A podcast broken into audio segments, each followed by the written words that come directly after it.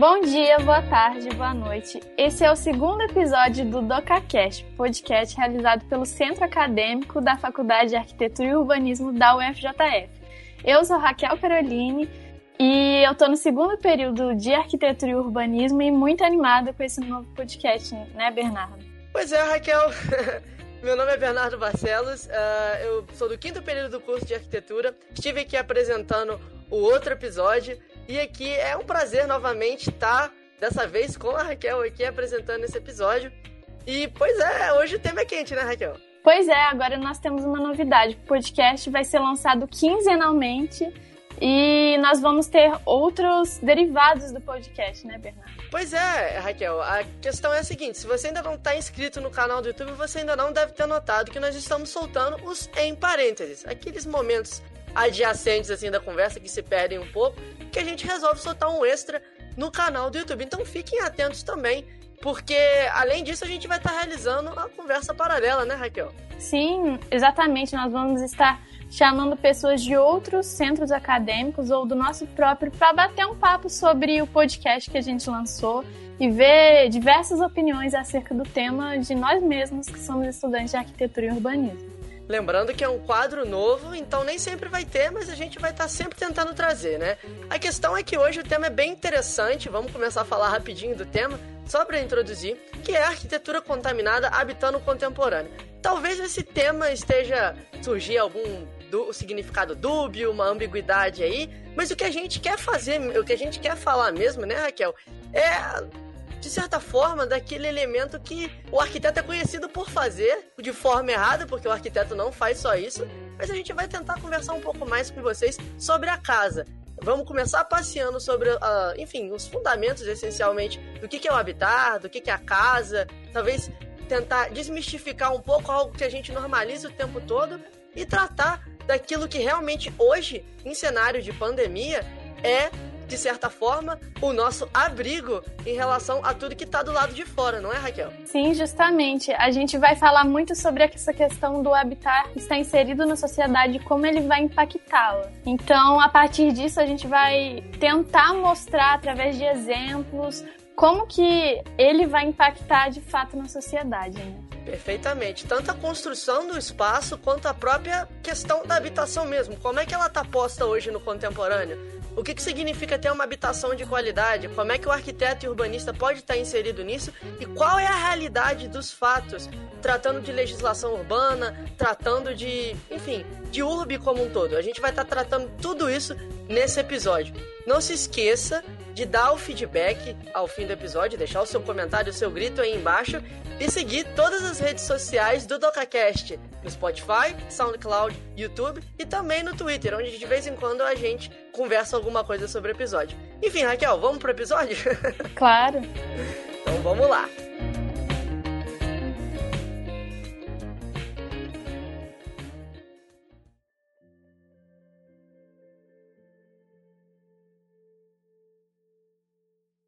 É, boa tarde a todos. Meu nome é Luiz Madeira, sou arquiteto urbanista, mestre em planejamento urbano, atualmente doutorando urbanismo no ProURB, na UFRJ. Sou servidor da Fiocruz há praticamente 15 anos, lidando com a área de planejamento urbano, habitação de interesse social, habitat saudável, sustentabilidade no planejamento, enfim, essas questões de uma forma geral. E, bom, é isso. Eu agradeço o convite de vocês. É uma honra estar aqui com colegas como Letícia e Klaus. E agora conhecendo Nara e Raquel. Né? Bacana a iniciativa. Obrigado. Boa tarde a todos. Obrigada aí pelo convite, Bernardo e Raquel. E também manifesto a alegria de poder encontrar Luiz, colega praticamente de outra vida minha de Rio de Janeiro, e o Klaus já dessa minha vida recente de Juiz de Fora. Eu sou professora aqui em Juiz de Fora há 13 anos, venho de uma trajetória de formação no Rio de Janeiro, né? sou guia da UFRJ, em formação, mestrado e doutorado. Na área é, mais específica de conforto ambiental, depois no doutorado eu fui mais para a área de sustentabilidade, né? tentando entender sempre complexidade maior que envolve a sustentabilidade.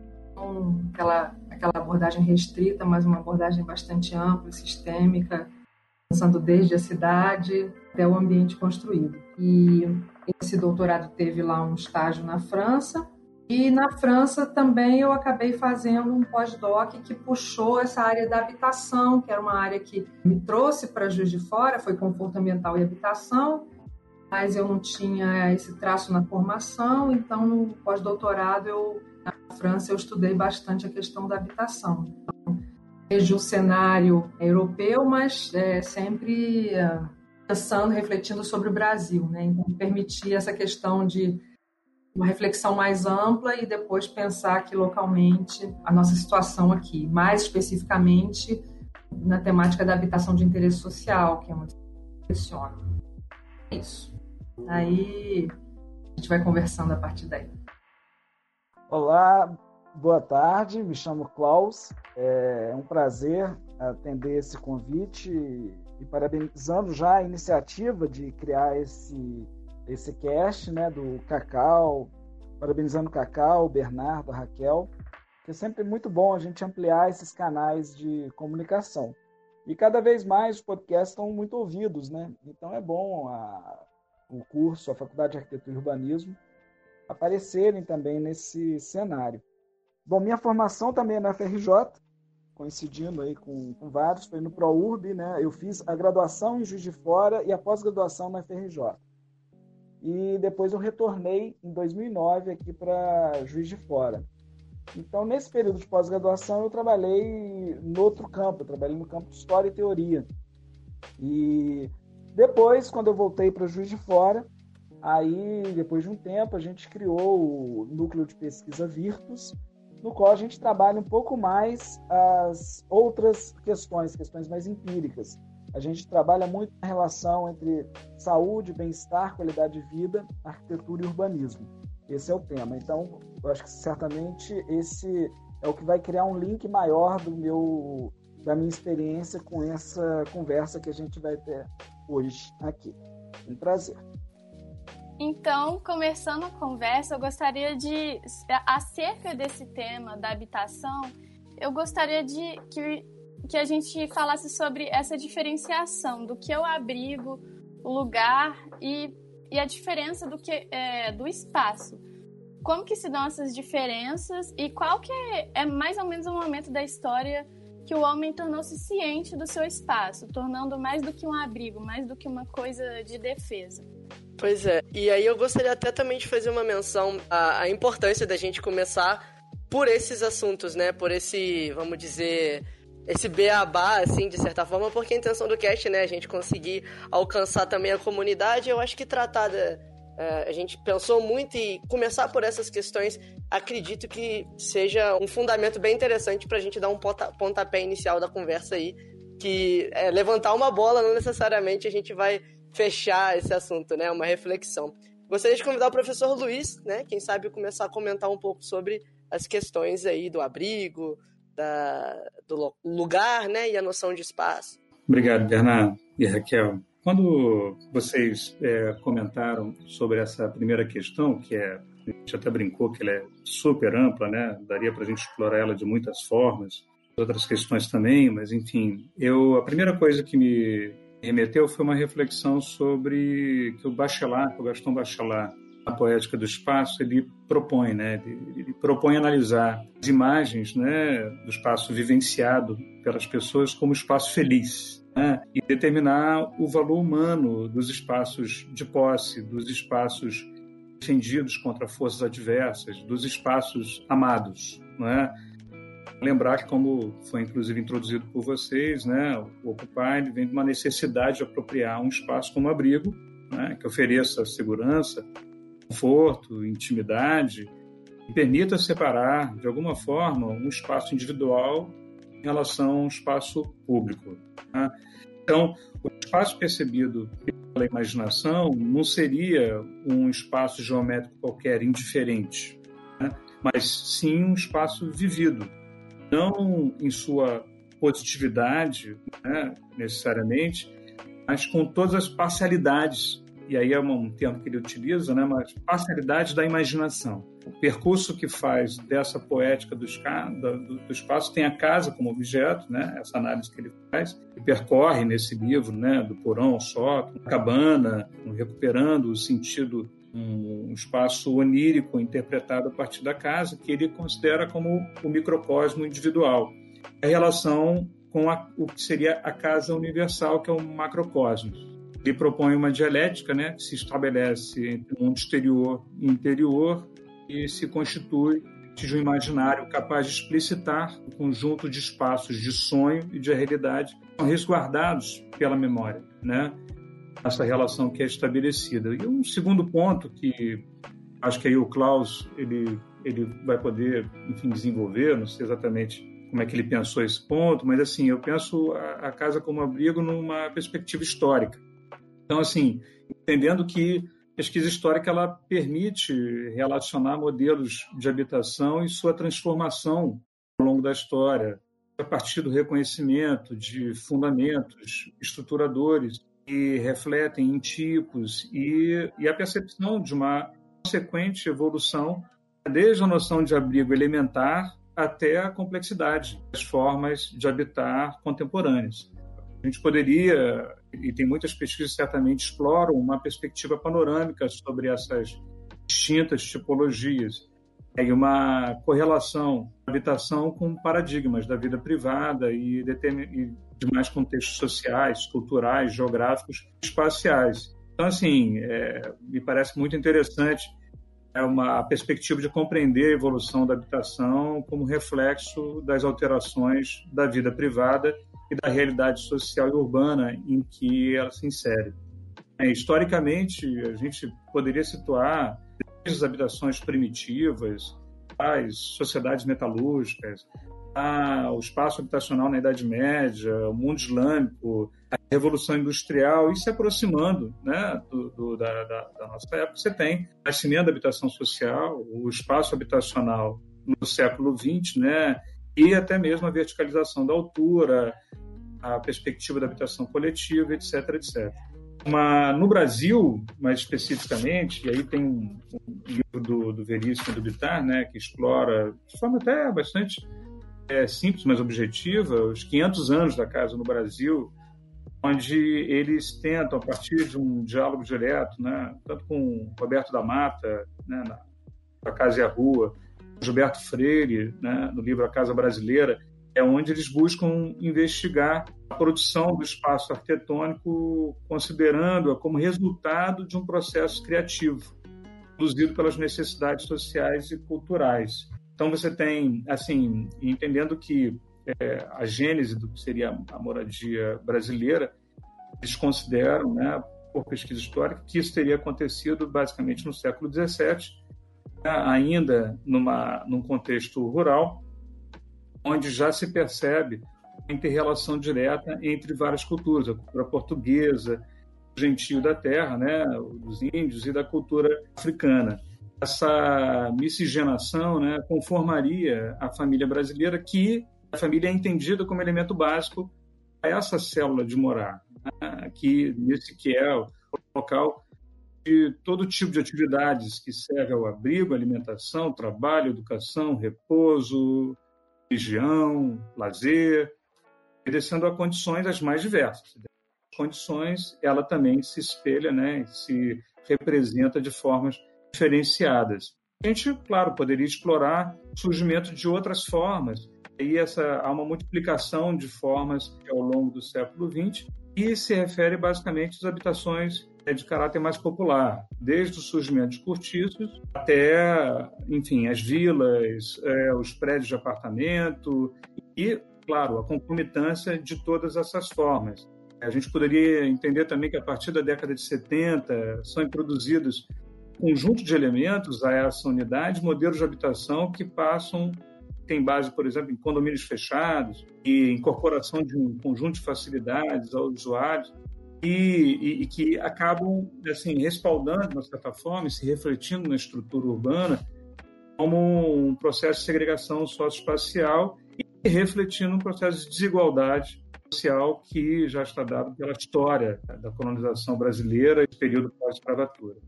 É, nesse momento, né, a segurança, conforto lazer acabava orientando, inclusive, um conjunto de outros produtos residenciais, né, o que mostra que, apesar dessas várias formas de morar guardarem interrelações semelhantes ao longo da história, ela percebe uma apropriação que continua refletindo né, os efeitos das questões sociais, culturais, geográficas da população como um todo. Sim, são algumas questões que eu achei que seriam pertinentes. É, perfeitamente, professor. Acho que, assim, é, esse, panorama, de certa forma, né, essa escalada histórica, assim, acho que é um bom botar pé inicial para a gente começar a nossa conversa. São até questionamentos que a gente até levantou para estar tá fazendo esse roteiro, mas eu queria voltar um pouco no que você falou da questão do bachelar, já até, né, passar a fala até para o professor Klaus, como você mesmo mencionou, professor Luiz, por conta do seguinte, a gente é, acho legal você ter é, lançado mão do Bachelard também, e tem outros autores, né, que a gente acabou esbarrando, e até mesmo o Palasmar, né, que é o Johanny Palasmar no Habitar, também tem, se não me engano, um entendimento bem parecido dessa questão do habitar, né? Quando ele vai entrar ali um pouco na diferenciação entre moradia, entre a casa e a moradia necessariamente. Quando você cita o microcosmo, ele chama, de certa forma, a, a arquitetura enquanto uma casca, né? É, que é até, é até bonito, é, é, poético, né? Como, a forma como ele constrói, que de certa forma nós albergamos, de albergue, né? Albergamos, ah, de certa forma, o local da nossa moradia, né? Então, enquanto a arquitetura ela não é necessariamente. A arquitetura é, entre aspas, de certa forma, fria nesse ponto, né? Porque ela não é matéria animada, mas sim é animada por nós quando albergamos nossa moradia e daí construímos esse, esse microcosmo, né? E aí eu vejo, eu vejo nessa similaridade muito grande. Eu já até gostaria de, de passar a fala para o professor Klaus, porque acho que seria interessante também, é, me vem muito nesse momento quando a gente esbarra nesse entendimento de moradia, esse entendimento de lugar, de que é espaço e o que é lugar, que é, nós na faculdade de arquitetura ainda no primeiro período, né, quando a gente está tá vendo lá em História 1 o que, que é caverna, a, né, a, caverna, o abrigo, e em Fundamentos de Arquitetura, que a gente, é, é, essa menção desses conceitos básicos, eu acho que vem a calhar muito nesse momento. Bom, eu primeiro é, adorei a introdução que o Luiz fez. Quando você tocou no tema, eu comecei a frio.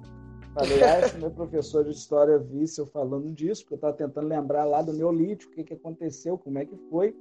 É, e eu acho que o Luiz fez um, um resumo excelente né, sobre essa ideia da, da habitação. Eu estava pensando como é que eu falaria um pouco mais sobre isso. Mas, em linhas gerais, quer dizer, a gente tem na, na história, na teoria da arquitetura, diversas visões sobre o mesmo assunto. Quer dizer, algum, o assunto nem sempre a palavra tem estabilidade.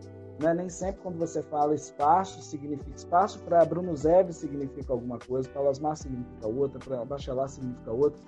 Lugar para vários outros também, quer dizer, a gente tem uma nem todas as palavras são tão estáveis quanto parecem nesse no campo nosso, né, de teoria. Mas em linhas gerais, há algumas diferenças. Uma é a questão física, você pode dar o um nome de espaço para esse local físico que você pode medir, que você pode tem uma dimensão tátil. E tem uma outra questão que alguns relacionam com lugar, que não é mais essa questão tátil. É uma questão que se relaciona um pouco com um lado mais subjetivo, talvez mais sentimental, muitas vezes de, de uma relação meio espiritual com, com aquele com aquele espaço físico, né? Desde, isso desde o início, mesmo quando a gente está falando de abrigo, né, das cavernas, quando você vai ver nas cavernas, aqueles homens eles estavam trabalhando pinturas, eles estavam dando uma cara, eles estavam dando uma, uma ambientação para tudo aquilo, com motivos de, de escrever, de ensinar, com motivos religiosos. Quer dizer, isso ali eles estavam transformando aquele local de alguma forma para a subjetividade que para a subjetividade deles.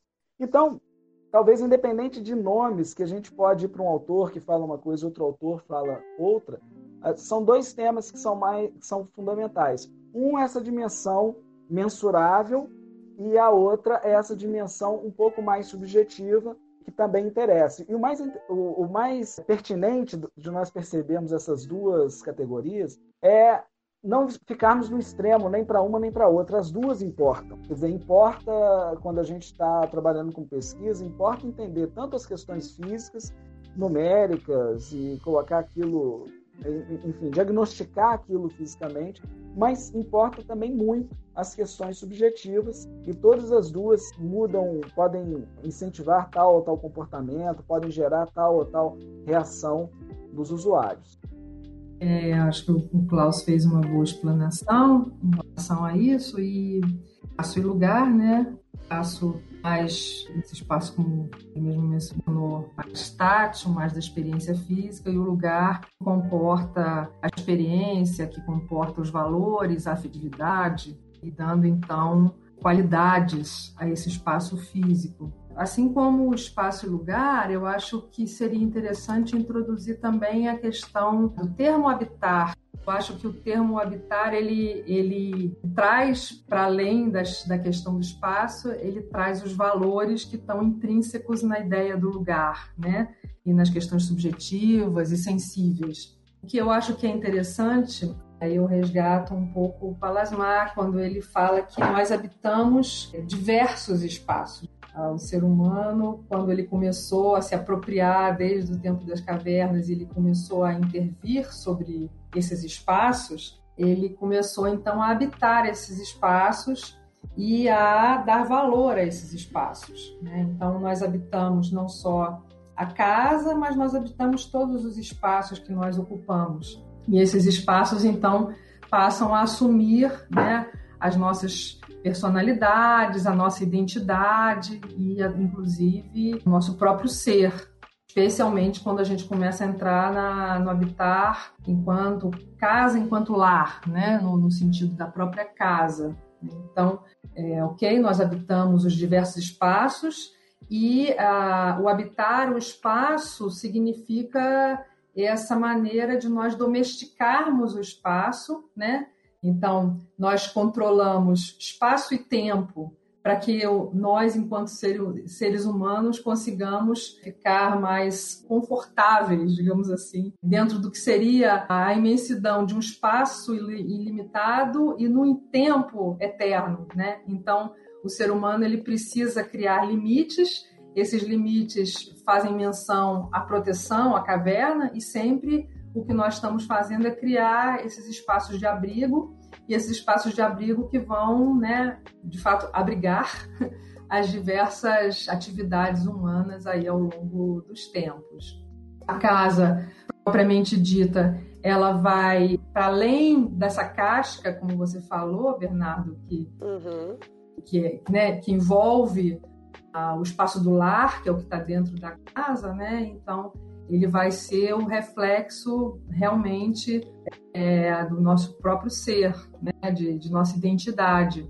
E voluntária ou involuntariamente, nós acabamos sendo, de alguma forma, reflexo dessas nossas experiências. É, é um pouco também o que o Bachelard trata na poética do espaço, né? E aí uma série de questões que vão que, que essa casa nossa dos sonhos, a casa da experiência, então traz para gente uma composição do nosso próprio ser hoje, nesse, nesse espaço, nesse tempo.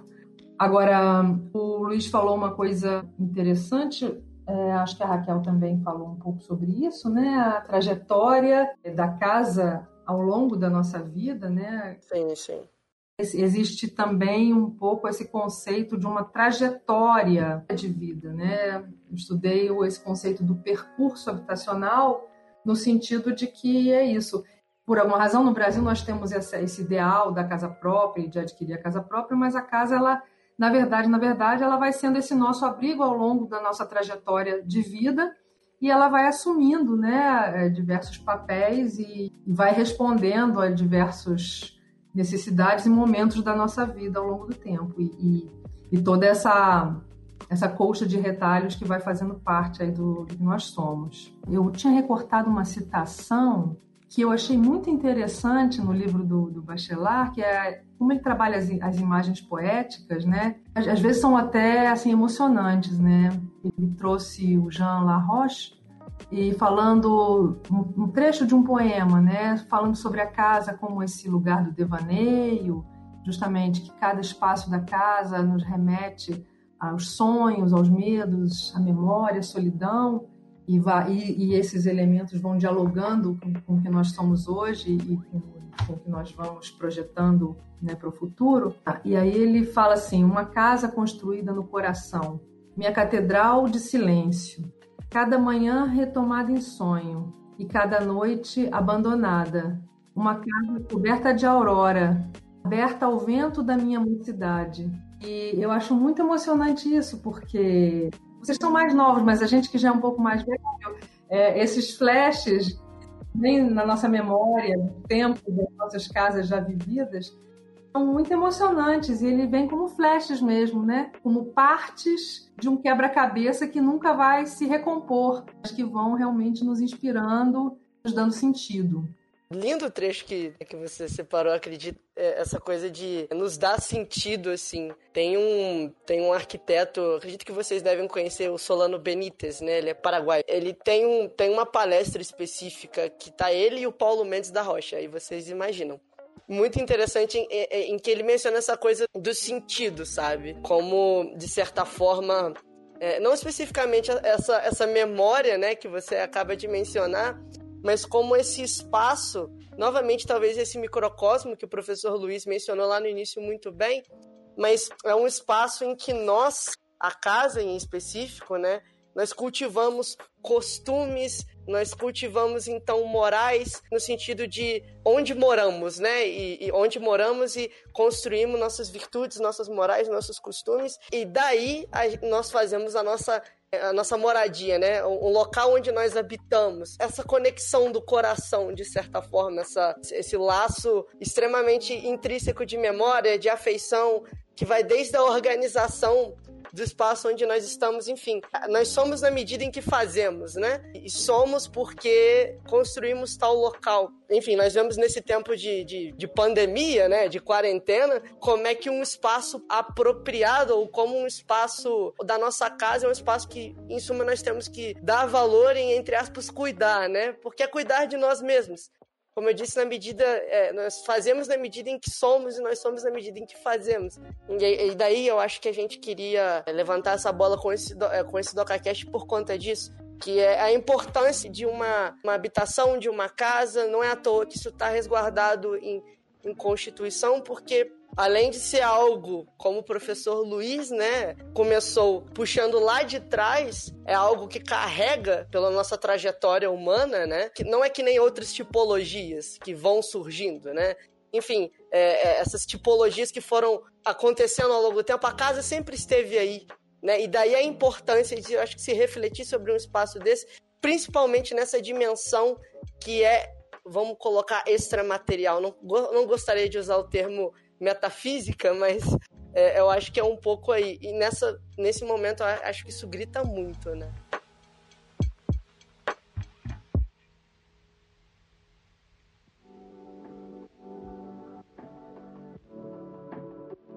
Eu acho que, principalmente no momento que a gente está vivendo, a casa ela ganhou um significado totalmente diferente. Porque é, no nosso contexto normal de vida, a casa, para muitos, é um lugar de passagem, um lugar que você dorme e faz suas refeições e agora tornou-se um lugar de recolher. Então, acho que essa perspectiva mudou muito. E é interessante falar que nem toda a população tem essa oportunidade, às vezes, de ter um profissional do lado para ajudar a construir a casa de um jeito adequado para, por exemplo, esses movimentos que você realmente tem que se recolher. A casa pa passa a ter um significado além de passagem. Então, por exemplo, 85% das construções do Brasil são autoconstruções, né?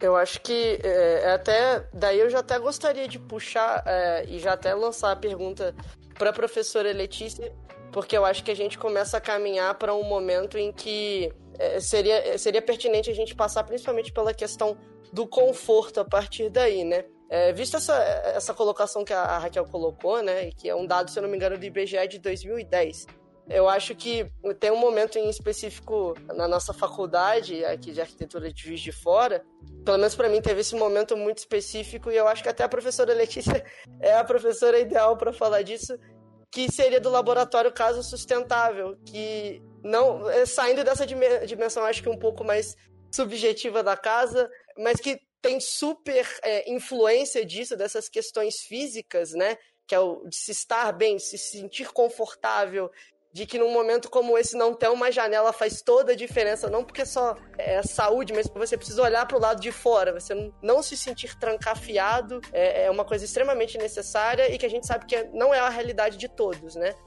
Mas que esse momento na, na minha faculdade, é, na minha formação de ir no laboratório Casa Sustentável, foi muito, foi muito importante para dar um clique na minha cabeça e falar: olha o trabalho que você vai fazer, Bernardo, isso aqui é importante demais. E aí, professor, eu convido você a. Tanto acho que seria um momento legal para apresentar a ideia do laboratório, mas principalmente é, saber sobre esse espaço da habitação, né? Como, como é que é, é deve se pensar essa qualidade ambiental, né? Do, do próprio ambiente com, é, do próprio ambiente construído e, e, o que acontece quando se tem o oposto, que eu acho que é o que o laboratório mostra muito bem isso, né? É, enfim, é, foi, eu, acho que entrar nessa questão de conforto na arquitetura seria bem pertinente à medida que a gente fala de habitação. Dá, dá vontade de falar tantas coisas, são tantas frentes de, de sabe? De fato, o Laboratório Casa Sustentável ele tem o principal objetivo de dialogar com a sociedade acerca disso, né, da casa. Por isso ele foi inspirado na, nos espaços da casa e dialogar principalmente com uma sociedade que majoritariamente construiu sua própria forma de maneira informal, como falou a Raquel, né, na informalidade. Então esse diálogo eu acho que é muito pertinente. Eu acho que nos próximos tempos a gente é, deve assumir um compromisso ainda mais forte, porque lá foi sobre a discussão da sustentabilidade, como incorporar elementos da arquitetura bioclimática, da, da, das ecotécnicas né, no, ambiente da casa e dialogar com a população que não tem acesso é, a profissionais que pudessem estar orientando sobre isso, né? Nesse diálogo, no sentido único, mas no sentido da troca, né? Sobre possibilidades que a, que a casa pode assumir para que ela ofereça melhores respostas do ponto de vista ambiental, do conforto e muitas outras coisas. Uhum. É, e, e, finalmente sustentabilidade, né? Mas é, finalmente, atualmente a gente está na questão da emergência da saúde, que é um tema que é tratado desde 1800, né? A saúde na habitação, temáticas, inclusive o Luiz trabalhando na Fundação Oswaldo Cruz, lá eles têm linhas de pesquisa fortes trabalhando sobre a questão da saúde na habitação. Eu acho que o laboratório Casa Sustentável vai assumir também um pouco mais questões relacionadas à própria saúde, que vão além da questão questão do conforto, né? Conforto é quando a gente já está num nível de estabilidade, né? Eu estou buscando a melhor condição de estabilidade naquele ambiente e a saúde toca outros elementos. E toca realmente as moradias informais, as habitações informais. E o que eu acho que é muito interessante, quando a gente entrou a partir das questões subjetivas, o valor da casa, é, né, e como é importante para a formação do indivíduo, do ser, esse, esse espaço da, da, do lar, da casa, ele não é diferente para a casa popular. É igual, ele tem os mesmos objetivos. Então, já a gente percebe é, que muitas vezes os indivíduos que moram nas habitações mais precárias cidade, eles, eles, eles carecem nas suas casas de, de uma série de condições para desenvolver determinados aspectos desse, desse ser. Claro que a pessoa vai, de alguma maneira, compensar isso, não resta a menor dúvida, né? As pessoas compensam outras formas, mas ficam situações de precariedade. Eu, no NEAB, né, o núcleo de pesquisa que a gente trabalha, a gente teve a oportunidade de visitar muitas casas pelas pesquisas que a gente faz, tanto Minha Casa Minha Vida, como Casas Informais, e nós vemos assim qual é assim a, a, a, forma que as pessoas acabam dando para solucionar as suas próprias necessidades. Né? Uma criança precisa estudar, precisa brincar, quer dizer, é, aí eu, eu, eu, acho que a gente não pode deixar de pensar, então, tanto na casa, na casa popular, na casa do indivíduo mais pobre, como na casa do indivíduo mais abastado, todas essas casas vão ter que atender essas necessidades do ser humano, de constituição, né? O papel que esse lar tem para essa constituição do ser, né? E é óbvio, a, o indivíduo, então, que está residindo uma casa numerosa e que não consegue atender a determinados aspectos da vida daquele indivíduo, ela acaba é, deixando algumas lacunas. Ora, é, é lacuna de criatividade, de educação, de não ter um espaço para para o estudo, né? Então, uma série de, probleminhas, digamos assim, que podem ser é, trabalhados pelos e são trabalhados, né, pelos psicólogos. Eu é. acho muito interessante de falar uma coisa é que, por exemplo, quando a pessoa participa do processo de construção da casa dela, talvez ela também crie um apego maior sobre o lugar, porque ela meio que ajudou a construir aquilo, ela fez parte do processo. É, seria o processo coparticipativo, né? Que acontece muito no nosso país, né? Que as pessoas participam do processo de construção da casa delas e elas criam talvez mais apego do que se fosse construído por outras pessoas. E, eu, e aí até essa questão que você mencionou, Raquel, é, a professora Letícia acabou de falar dessa questão dessas lacunas, né? Que, se eu não me engano, esse tipo de processo tem até sido uma medida recorrente. É, pelo menos, assim, que pelo meu estudo de projeto que eu tenha noção, tem um Pritzker, né? O Aravena mesmo usou desse processo e trabalhou essas lacunas assim. Não necessariamente essas lacunas, mas é, trazendo a família para o processo, vamos dizer que isso é uma forma de mitigar. Eu, eu, sei que você e o professor Luiz, né, até gostaria de ouvir vocês é, essa questão do processo de regulamentação fundiária, né? Como, como tem sido essa experiência de vocês em relação a isso? E, e, e geralmente vocês fazem uso desse processo é, coparticipativo? Que eu saiba, a regulamentação fundiária não é necessariamente um projeto, né? Mas pode chegar a, a, ao projeto. Como isso necessariamente funciona, assim? Gente, são muitos assuntos interessantes, não sei nem por onde começar. Está anotada a questão da regularização fundiária. Vou chegar lá. Mas, assim, Letícia, desde que eu conheci Letícia, ela já tinha essa marca, assim, de, de trabalhar com conforto ambiental, no momento que pouquíssimos falavam disso. A gente já trocava, né, Letícia, um, pouquinho de experiência, porque ao mesmo tempo eu lidava com a, o debate da sustentabilidade em planos territoriais. Então, que também era um momento em que pouquíssimos tratavam disso, a gente ficava tinha que ficar abrindo fronteira dentro mesmo de uma instituição é, tão avançada como a Fiocruz, né? E, e, hoje isso, dentro da Fiocruz, nossa, é, todos discutem a questão da sustentabilidade e do território saudável, inclusive, não sei se você sabe, Letícia, mas aí é uma informação, no ano final do ano passado foi é, assim, o Programa Institucional de Territórios Saudáveis e Sustentáveis na Fiocruz. Eu vou chegar lá, mas antes eu queria fazer algumas considerações, dialogar um pouco com as coisas que a Letícia colocou, que são interessantes. Não vou nem entrar na questão do conforto, mas eu queria aprofundar um pouquinho numa, numa questão que é muito importante para a política de melhorias habitacionais e que tem a ver com essa reflexão sobre a unidade residencial, que se refere aos aspectos de riscos ambientais e salubridade de uma casa, que incorpora avaliação de risco de materiais nocivos ou tóxicos, é, avaliação de questões estruturais da casa. Veja que eu estou falando só da casa, não estou falando da localização da casa. Então, aqui nesse momento, não vou falar de localização de risco de eventuais unidades habitacionais. Muitas vezes estão em situação de risco exatamente por uma questão de mercado e falta de acesso a terras adequadas. Mas a gente pode avaliar, por exemplo, a questão das instalações, todos os riscos associados às instalações elétricas, a falta de ventilação e iluminação, que tem um diálogo muito mais forte, inclusive, com a questão do conforto, é, gerando situações de maior umidade, calor excessivo, é, contaminação do ar, inclusive se a família utiliza carvão aquecer é, comida, etc. e tal. Assim, essas emissões internas da casa são um grande problema veja, quando a gente lida com saúde na habitação, a gente pode ampliar em três níveis, para três níveis. Um mais próximo, que é o foco na família.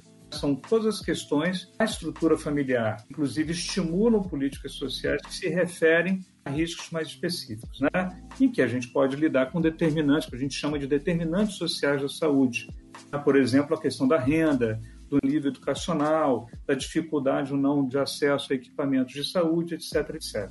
A questão da casa é um pouco o que a gente passou e tem a questão do habitat, que se refere ao entorno, né? existência ou não de infraestrutura. E aí a gente vai começar a dialogar com a questão da necessidade de urbanização, da localização específica da habitação em relação à cidade onde a gente chega na seguinte questão: a casa como algo além do espaço de morar. A gente pode entender o habitar, o morar como algo além do próprio espaço de morar. A Letícia, de alguma forma, na questão anterior, ela comentou, passeou por isso, né? Mas ela se refere ao espaço do entorno, da sua vizinhança, a relação com a cidade. A ideia é que a, que a casa não termina na soleira da porta, né? Exatamente. É onde da relação entre o conceito de direito à cidade e a moradia digna. E a casa é uma coisa que eu defendo desde sempre, né, como professor, como servidor, enfim. A casa como centro de uma política social que relaciona a segurança da posse da terra, a segurança de ter o seu lugar, articula a questões centradas na família, como eu tinha falado, se refere relações, educação, cultura, saúde e cidade e, entre outras coisas, além das questões óbvias, isso trata também das oportunidades, acesso a facilidades. Enfim, é um, é, esse é um tema que daria, poxa, para a gente explorar a beça. Um tema super interessante muito pertinente nesse momento contemporâneo, que eu acho que a gente vai poder avançar depois das outras questões. Mas mais especificamente em relação à questão da regulação fundiária, a regulação fundiária é uma, é uma política que ela foi muito reforçada né, na década de 90, né, deu força enquanto política institucional na primeira década né, do século do século 21 e sim dentro do conceito de regularização fundiária sustentável a questão do processo participativo é central porque a regularização fundiária ela acaba definindo né, uma, uma necessidade, muitas vezes, quando você está lidando com assentamentos periféricos, informais, sem, sem um planejamento devido, adequado, você acaba lidando com a necessidade de reordenamento. E o reordenamento territorial, dentro do possível e por princípio, deveria, de alguma forma, é, evitar qualquer tipo de remoção, ele passa por um pacto territorial. E o pacto territorial necessariamente tem que ser pactuado. É, inclusive, já é, compreendendo todas, o, todos os problemas e crises de representação que a sociedade é, vive, inclusive no nível comunitário. Então, essas são questões assim importantes que eu gostaria de pontuar. E para finalizar assim, a, a, fala, sem prejuízo da gente voltar e, e dar mais ênfase em alguma questão, Sim, eu uma das coisas que essa questão me remete é a relação projeto habitação, porque veja, a função do arquiteto aí, ela atua sobre todas as facetas de uma política habitacional. Ele lida desde as melhorias habitacionais, que é uma atuação mais diretamente ligada à regularização fundiária, a regularização urbanística, portanto, a questão do projeto de urbanização. Ele atua fortemente como mediador entre conhecimento técnico e conhecimento popular, processo super importante para que os, esses processos sejam legitimados. Tem a questão da provisão habitacional, que a provisão habitacional é o que todo mundo lembra. Né? Pensa em política habitacional, você pensa em política de provisão habitacional, de construção de habitação pelo Estado.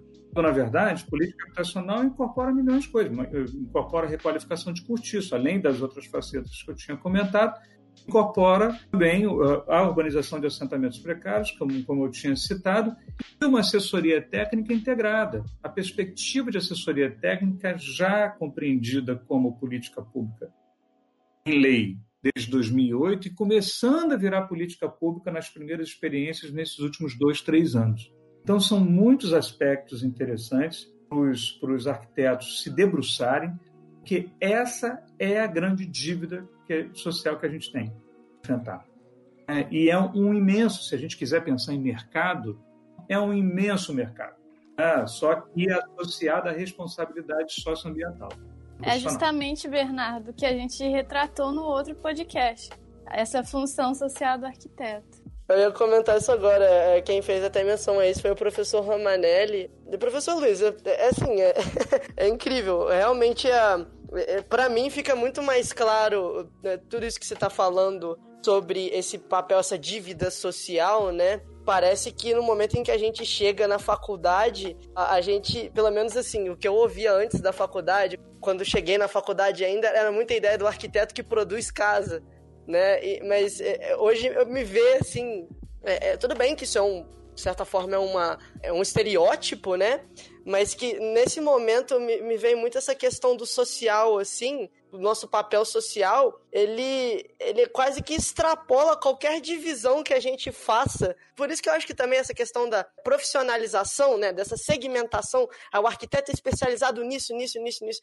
Eu acho que é uma coisa que é, é, é tão, é, obviamente é uma discussão para um outro cast, mas é uma coisa tão inimaginável porque é, a quantidade de coisas que você, você menciona e de compromissos que a gente tem, a partir do momento que a gente tá pondo algo para fora da nossa cabeça, eu acho que é, é quase que irrefutável o fato de que o social tem tudo que a gente faz a todo momento. E se você é o arquiteto que faz casas, desculpe, mas você é, não tem como só ficar fazendo casa só pensando na casa, entre aspas, assim. Ótimo, você botou a bola na frente do gol. é, re, re, recuperando o Palasmar, né? Faz uma enorme crítica a nós arquitetos, que nós, é, de alguma maneira, né, na, na nossa formação, fomos ensinados a realmente a projetar não só casas como espaços de uma maneira geral, mas é, de uma maneira talvez distanciada do objeto principal que é o ser humano, o indivíduo que vai estar né, habitando esse espaço que nós estamos muito mais preocupados com a vaidade dos nossos projetos, né? com as, as autorreferências, né? posturas muito mais superiores, digamos assim, vaidosas. Quando, e, e quando a gente vai para habitação de interesse social, como bem falou o Luiz, os processos participativos são inerentes, é impensável de outra forma. Agora, engraçado, né? Por que que então existe essa, essa diferenciação? O arquiteto que assume uma postura vaidosa, autorreferencial, autista, no caso dos, dos projetos, né, para a sociedade em geral, para essas casas que vão estar aí nas vitrines né, da, da cidade, e, e reconhecem valor do trabalho participativo, do trabalho, né, da, da relação com, com o indivíduo na hora de trabalhar a habitação de interesse social. A gente tem que pensar sobre isso. Né? É muito, muito interessante essa dualidade que existe de posturas na nossa profissão. É importante a gente frisar mais uma responsabilidade do arquiteto que o Luiz levantou, e a Letícia lá no início tinha esbarrado nisso, que é essa noção de que a arquitetura é um tema que tem a ver com a saúde das pessoas. Às vezes, aí eu percebo que às vezes nem para o arquiteto isso é tão claro. O ambiente construído ele tem interferência e tem algumas relações muito diretas com a saúde da população. Isso no espaço residencial aumenta muito. Quase por 90% do nosso tempo nós gastamos em espaços internos desses espaços internos, quase 70% do nosso tempo estão dentro de uma residência, estão dentro de uma casa. Dizer, isso é muito relevante. Se a gente for imaginar que a gente passa 70% do nosso tempo nesse espaço doméstico, esse espaço doméstico pode estar criando algumas relações, positivas ou não. Então, tem vários estudos já, por exemplo, no campo da acústica, do ruído a gente não percebe tanto o efeito do ruído em nós mesmos, né? A gente, a gente vai se acostumando, né? A gente vai se acostumando com aquilo, vai se acostumando, mas não necessariamente aquilo está fazendo bem. Eu não estou nem dizendo desse ruído que é muito notório, mas é o ruído urbano mesmo. Mas o ruído urbano exacerbado pode gerar. Eu estou pegando um tema mais silencioso, silencioso assim, mais invisível. Mas o ruído ele tem um impacto, as pessoas não percebem. A gente fez uma pesquisa recente no campus onde boa parte das salas de aula do que a gente investigou em todas as plataformas, elas estão com um nível de ruído acima do, do que é estipulado pelas normas. No entanto, boa parte das pessoas não considera esse ruído acima do. Quer dizer, consideram isso meio normal, não é nada tão grave. Quer dizer, a gente não percebe tanto. Não estou falando do ruído, mas poderia estar falando da umidade. O justo a gente sofre muito com isso, né? Umidade, mofo, tudo isso faz mal. Na Europa, que a gente tem dados mais recentes, em 2019, essa pesquisa também, Health Homes, eles levantaram que uma a cada seis pessoas vivem em habitações que não são saudáveis. Isso é via survey, né, com questionário. E aí, a partir dessa pesquisa, uma a cada seis. Esse número é grave. Eu não saberia como seria isso no Brasil. E pior, né? Uma a cada três crianças também vive num ambiente não saudável.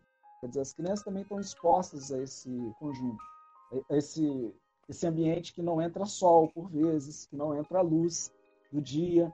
E aí o, a gente vai vendo o impacto disso nas pessoas, né? A falta de sol, a falta de luz. Tudo isso que é um tempo a arquitetura, até considerado como um tema meio higienista, não, isso é meio exagero. Agora esses temas voltam com mais força, com mais evidência de que realmente gera um impacto na vida de todos.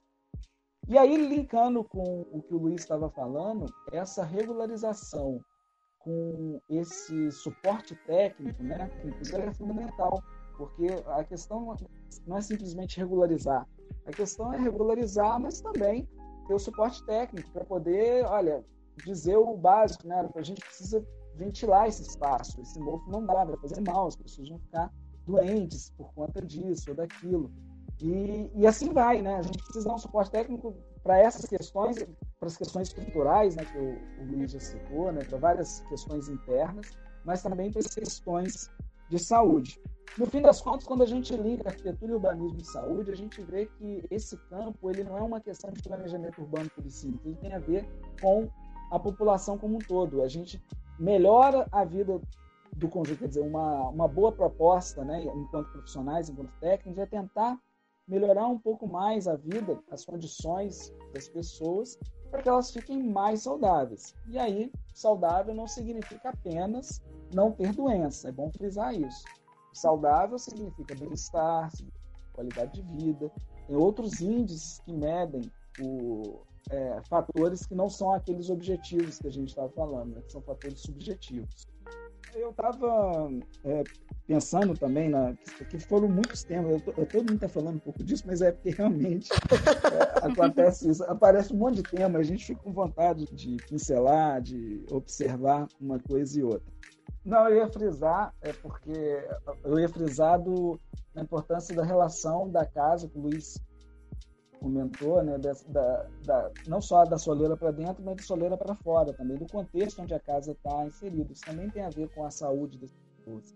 Você ter ambientes, bairros, né, que sejam bairros adequados para as pessoas andarem, para as pessoas saírem, é, que a calçada funcione, que tem espaço público para as crianças brincarem. Quer dizer, tem vários fatores que ajudam para que a gente tenha uma vida mais saudável, dentro da casa e fora da casa. Mas esses fatores estão muito relacionados com a atuação do arquiteto e do urbanista.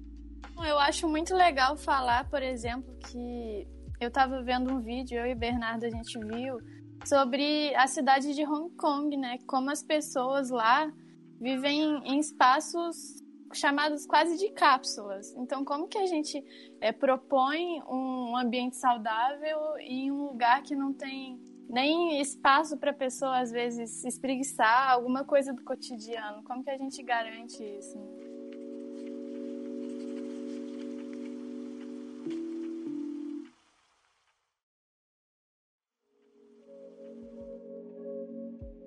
Bem, posto isso, né, é, é realmente essa questão do uh, desse mundo oriental, né, desse mundo asiático, a gente, é, a Raquel é, e nós do roteiro, quando, távamos, quando estávamos construindo, né, a linha de raciocínio, foi uma coisa que a gente se deparou e essas qualidades né, ambientais mesmo, professor Klaus, que você mencionou, me vem muito na minha cabeça, no final das contas, a importância do projeto de arquitetura como um todo, da presença do arquiteto. Mais uma vez aí, não somente é, enquanto um, vamos dizer assim, um agente social, mas um, enquanto detentor de um conhecimento técnico, né? E ainda mais na realidade atual, como você mesmo disse, pesquisas de, enfim, dois, três anos aí para trás, é, que você já mencionou, a gente vê que hoje no mundo contemporâneo existem algumas realidades que a gente poderia colocar como assustadoras mesmo, e que o arquiteto e o urbanista, é, e é engraçado que a gente não vê isso de início quando chega no curso, né? E acredito que boa parte da sociedade não está muito atenta a isso, e por isso até mesmo o, o objetivo de um podcast como esse é estar tá, é, ressaltando é, esse grande papel que a nossa profissão tem. E aí a Raquel mencionou essa questão é, de Hong Kong, e vamos começar a falar um pouco de contemporaneidade. A gente já estava falando um pouco sobre, né, soleira para dentro, soleira para fora. é, falar um pouco da URB, é, a gente encontrou um pouco sobre Hong Kong. Hong Kong é uma cidade que a gente sabe, que no, sabe notoriamente que é palco para até retratações é, cinematográficas e até mesmo é, literárias aí.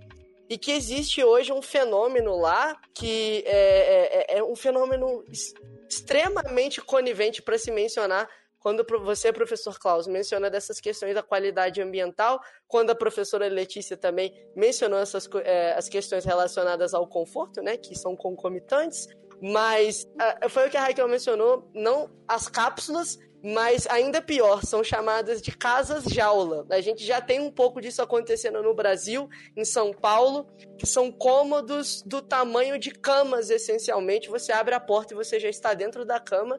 Em Hong Kong, isso é foi levado à 15ª, 20 potência. É, Hong Kong tem a mesma, isso em 2015, tem a mesma densidade populacional que São Paulo, com São Paulo tendo o triplo da população de Hong Kong. Hong Kong, se eu não me engano, é, isso aí são dados também, que o zoneamento urbano da cidade é, tem, se eu não me engano, 3% dedicado ao zoneamento residencial exclusivamente.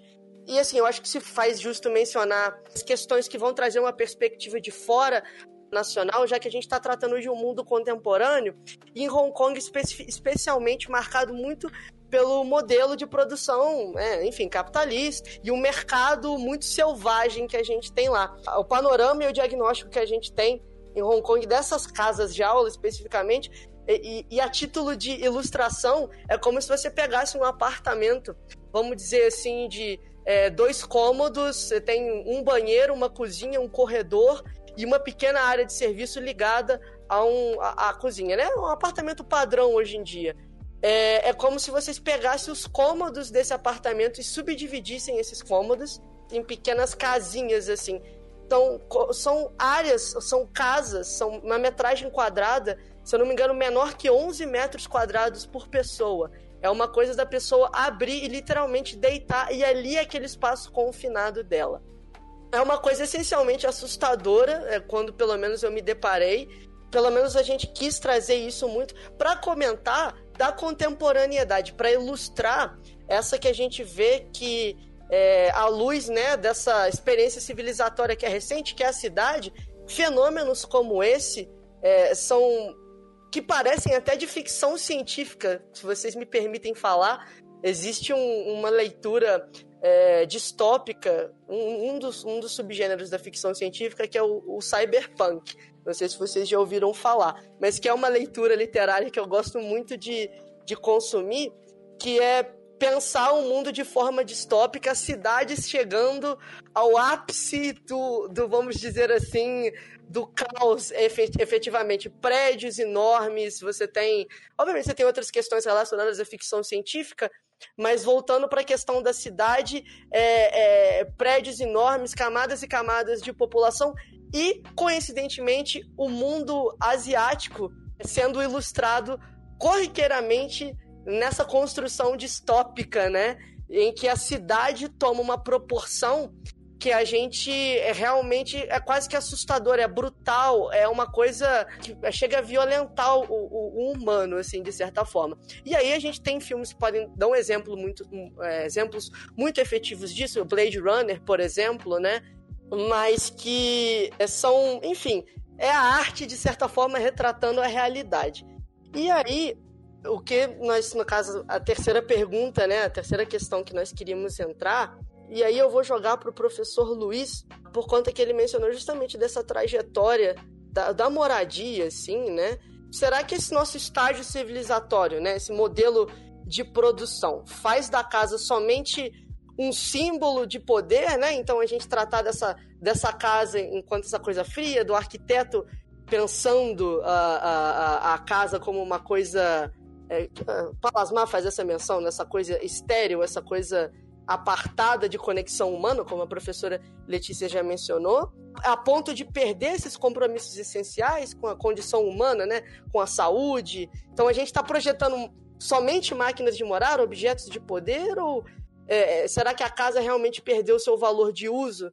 À luz desse exemplo que eu trouxe, que é um exemplo extremo, mas que facilmente a gente consegue trazer para o Brasil com situações semelhantes, né?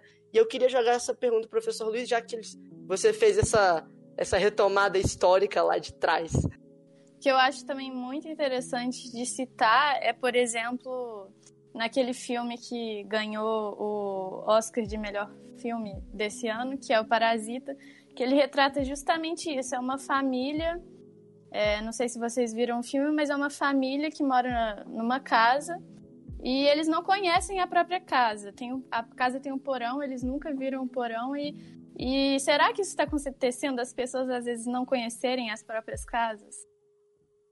Tem, muitas formas de, entrar nesse assunto. Vocês trabalharam muito assim no, no argumento inicial, a questão de Hong Kong, altíssima densidade, uma, uma coisa que se remete a uma autoexploração de mão de obra também alta tecnologia e intensividade no, no, aspecto do capital, né? ou seja, presença intensiva de capital dentro desse processo. Ah, então, assim, o que a gente vê ali é uma das formas distópicas neoliberalismo na sua essência atuando sobre o território. Ah, e se a gente fizer uma transportar né, a países periféricos, como o Brasil, poderíamos estar falando da África, poderíamos estar falando de outras áreas do Sudeste Asiático, a gente, na verdade, está lidando com um debate sobre a moradia como produto. Muito legal você ter falado sobre o valor de uso, porque essa é uma expressão que se cunha né, desde o início, questão do valor de uso e valor de troca, e o valor de troca ele está superdimensionado na perspectiva da moradia quando a gente relaciona com a questão da sociedade, principalmente nela inserida na cidade. Então, assim, mas o que é específico no produto habitação na produção da cidade. Localização é um elemento central na dinâmica econômica sobre o acesso da população à terra e à produção imobiliária residencial. Não só a habitação, mas a cidade para mercadoria.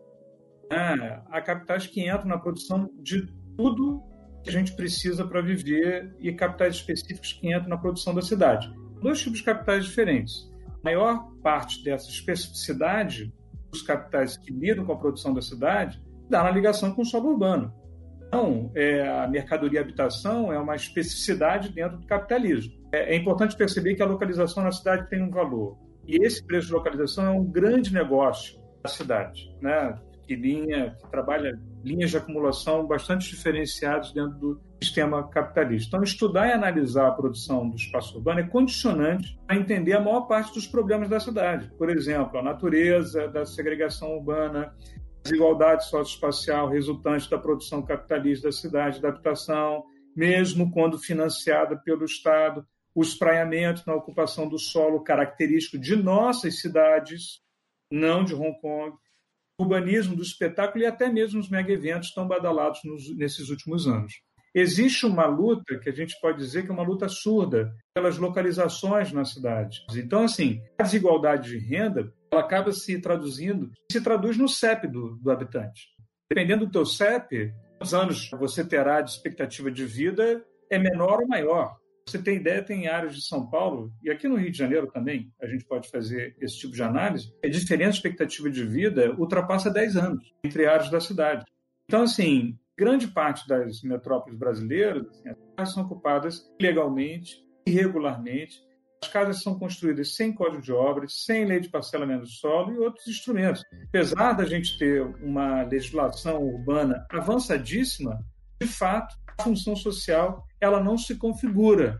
A função social da propriedade nem a função social da cidade. Então, assim, a Maricato, né, tem um texto dela que é para entender a crise urbana. Então, assim, ela, ela aponta as raízes dessa crise mais acentuada que a gente está vivendo nesse momento, nos anos 80 e 90, exatamente quando as metrópoles brasileiras recebem, sofrem um impacto da estruturação produtiva do capitalismo, o que a gente pode chamar de globalização neoliberal, que gera, como a gente comentou, maior fragmentação desse espaço, maior dispersão e, assim, a, é, essa cidade autoconstruída, né, previamente esquecida pelos governos e urbanistas, ela acabou se tornando prioridade no Brasil enquanto política em, nas iniciativas inovadoras de algumas de alguns municípios na década de 90, final da década de 80 e início da década de 90. Então, assim, esses são elementos que são elementos centrais a gente enfrentar essa distopia. Eu lembro de uma colocação que a Raquel colocou, e vou aproveitar para resgatar. Ela falou assim, é, ah, falou da, da importância da autogestão, da coparticipação das cooperativas, e ela ressaltou a questão da participação no processo. E sim, Raquel, é, na verdade, a produção, a gente chama isso de produção social da moradia através da autogestão. Autogestão que pode incorporar assessoria técnica, aliás, na maioria das vezes incorpora assessoria técnica e muitas vezes tem universidades envolvidas nesse processo e arquitetos extremamente engajados, que mostram, inclusive, a importância da responsabilidade social dos arquitetos e principalmente da responsabilidade política dos profissionais, de suas entidades. Mas essas experiências, elas mostram que, nesse caso, o valor de uso ele tende a recuperar em relação ao valor de troca. A qualidade é muito superior à qualidade da produção privada de habitação de interesse social. E pasmem, a habitação, ela, além de ser melhor, mais metros quadrados construídos, ela sai mais barata. Algo em torno de 20%. Então, assim, são experiências muito interessantes que permitem a integração entre um conjunto de atores, não só o gestor público, mas a assessoria técnica e principalmente os moradores, como você tinha levantado, Raquel. Tentando finalizar, né, para não ficar muito longo, é, e depois a gente pode voltar, enfim, explorar algumas outras é, questões. Assim, a, a, cidade como lugar de vida, ela não é compatível com a cidade de habitação como mercadoria. Esse, esse é um recado importante. E aí, já lembrando do livro da Raquel Romick, A Guerra dos Lugares, em que ela aponta a questão da, da era das finanças e o impacto na colonização da terra e da moradia. Ela explora isso com, com maestria, essa perspectiva de que decisões da produção da cidade estão subordinadas à lucratividade. Acaba, naturalmente, por preterir as formas e os investimentos essenciais da vida, que não geram renda imobiliária ou financeira. Vou parar por aqui para não ficar muito longo, mas a gente poderia avançar no interesse de vocês, porque esse assunto é um assunto vicioso da gente explorar e é muito pertinente. Posso pegar uma carona? À vontade. É, eu, eu gostei demais dessa provocação de, dessas cidades megalópolis. Eu, particularmente, quase que tento virar a cara para não ver. Mas às vezes isso vem e se, se coloca na, na, na, frente dos nossos olhos, né? Bom, é...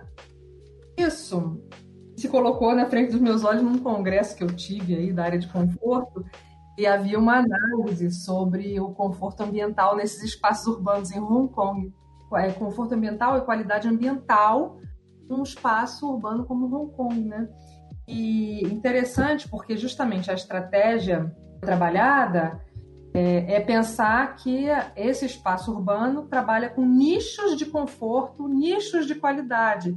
De alguma maneira você vai percorrendo a cidade de nicho a nicho para conseguir nesses momentos você ter relação maior com a natureza e com essa qualidade ambiental. Então, isso é uma coisa que chamou atenção justamente porque é, são formas muito distintas das que nós temos aqui de lidar com esses aspectos. Por um lado, a qualidade ambiental, por outro lado, a relação mesmo com a moradia, né? É, vários países, né, é, quando eu estudei na Escola de Arquitetura de Toulouse a parte da habitação, usando esses referenciais internacionais e pensando sobre o Brasil, o que, que a gente vê? O direito à cidade e o direito à moradia e à moradia digna, um paradigma brasileiro muito importante, muito forte. E existem muitas pressões que vão tentando minar esse direito. Né? Justamente essa, essa briga das forças né, no palco da cidade, é, os que defendem a mercantilização, valorização da, da propriedade né, como mercadoria e tudo mais, e, e, por outro lado, o entendimento do direito à cidade e à moradia que todos teriam usufruir. Né? Alguns países não adotaram. Se, por um lado, esse movimento foi mundial, quando nós no Brasil adotamos esse caminho, poucos foram os, os países que realmente conseguiram assumir isso enquanto, uma, no, no, nosso caso, uma palavra da Constituição e, e, e, pela qual a gente briga tanto, né? Todos os movimentos populares vão tentando fazer valer esses direitos, né? Dar uma moradia digna, né? adequada e com todas as qualidades que a gente tentou assinalar aqui, mas faltariam muitas outras para a gente desenvolver aqui nessa fala, justamente porque a gente está falando desde a escala urbana até a escala da habitação às vezes nos falta tá, entrar nos pormenores que estariam compondo, por exemplo, esse conceito da, da moradia digna, da moradia adequada, da habitabilidade, tudo mais que a gente deveria garantir para as populações, principalmente dessas áreas mais pobres da cidade. E aí me lembrou, em relação à situação de Hong Kong, um paralelo também, essa coisa de ficção científica, muito deprê. Eu realmente, quando vejo a gente completamente deprimida, não à toa eu saí do Rio de Janeiro, morando em Juiz de Fora, cidade velha. É. Exato, realmente. Não acredito em caminhos alternativos, né? Quando a gente tenta escapar desses cenários. Mas, por exemplo, um paralelo à situação da população de rua em São Paulo é, um trabalho muito interessante desenvolvido na Mackenzie sobre essa, essa, essas populações que, na verdade, elas habitam, por uma parte, na rua e, por outra parte, elas vão dormir em moradias essas moradias que vocês citaram, que um pouco aquela ideia do cortiço, né? Sim. Vão compartilhar um, um cômodo, uma família inteira num cômodo, e é interessante um trabalho que foi realizado justamente de fazer uma análise de como as pessoas se apropriam desses espaços, tentando dar o sentido de moradia, o sentido de lar, né, digamos assim. Casa, como a gente começou a falar lá no início. Por quê? Eu falei isso já outra hora no meu, na minha fala. De alguma maneira, as pessoas têm as suas necessidades elementares viver, né? Como eu vou dormir, como eu vou fazer a minha comida, como eu vou tomar banho, como eu vou trabalhar ou estudar, como eu vou ter o meu lazer. Então, as pessoas de alguma maneira vão adaptando isso. Eu, eu não estudei Hong Kong e não sei como eles estão adaptando lá em Hong Kong. O que eu vi foi esse trabalho para a população de rua em São Paulo e como essa análise das casas, como as pessoas então refletem nesses, nesses espaços de moradia essas necessidades, eles vão nutrindo, né, saciando, digamos assim, as suas necessidades, apesar da precariedade desses espaços de moradia. E isso, na verdade, vale, eu acho, que para todas as moradias, é, quer dizer, o extremo seriam esses moradores que passam a maior parte do dia na rua e que vão à noite para essas casas e ocupam uma pequena parte do dia nessas casas mais para dormir, mas de qualquer maneira Ali acontecem práticas sociais que, que vão responder essas práticas nossas diárias viver, de alguma maneira vão adaptando esses espaços a essas práticas. Da mesma maneira, toda moradia que acontece nas áreas informais, nas favelas, né, áreas informais, nesse caso querendo dizer a, mais as subnormais, precárias, né, de alguma maneira as pessoas vão é, dando suas soluções e adaptando suas necessidades. Mas, de alguma maneira, persiste a questão da insalubridade. E por isso eu gostaria de retomar a problemática atual, que, que foi um pouco a inspiração para essa nossa conversa. Como que, dadas as precariedades da, da, do lar, das moradias das pessoas, como que as pessoas então vão, com, vão contornar questões, né, uhum. necessidades diárias e da própria saúde, né? porque a saúde, então, passa a ser. E aí, Klaus, existe Existem pesquisas, né? a Suzana Pasternak tem pesquisa interessante falando desse percentual de incidência de saúde população de São Paulo, por exemplo, nas áreas informais. São dados importantes porque justamente essas casas elas acabam sendo promotoras da insalubridade. Elas acabam né, é, forçando a percentuais maiores de eventos de doenças, de proliferação de doenças, etc. Então, o que acontece? Nós, ao longo do tempo, entendemos né, que a gente não deve, obviamente, eliminar esse modo de, de morar que, que a sociedade entendeu e resolveu a sua própria forma, já que não existe oferta suficiente de moradia para todo mundo, de moradia em planos governamentais, em programas governamentais. Né? Então, as pessoas resolveram seu problema de moradia. Moram, e, e, deve ser respeitado o seu modo de morar. É, como fica então é, agora os desafios para o futuro, pensando, né? Todos estamos experimentando o dia em que o mundo parou, o dia em que todos tiveram que viver na, na, sua própria, no seu próprio espaço de habitação e conviver com as suas dificuldades de habitação e conviver com os seus problemas de insalubridade das diversas formas, que o Luiz tocou um pouco também sobre isso, né? Como que nós vamos então é, avançar a partir dessa realidade. A realidade é essa, a gente não muda, a gente não modifica esse cenário. Então, é, como que nós vamos, enquanto tetos é, e parceiros né, da população para a qual a gente trabalha em grande parte, como a gente vai poder fazer esse repensar forma de morar da população, da maior parte da população, que é muitas vezes precária, é muitas vezes insalubre, né? e que vem, vai ter que estar preparada para novos tempos, né? para novo, novos normais, para novas realidades. Então, eu acho que nós temos um grande desafio justamente de pensar como nós vamos lidar com isso, né? E é um pouco, é, são todas as provocações que, que, se falam de futuro, tem um, um pouco a ver com isso, né? Como é que é a nossa forma de adaptação às novas realidades que a gente vai enfrentar vão vir desde a escala do urbano até a escala da habitação. No caso, eu estou puxando aí a discussão para o caso da habitação, e especialmente para o caso das moradias mais precárias, porque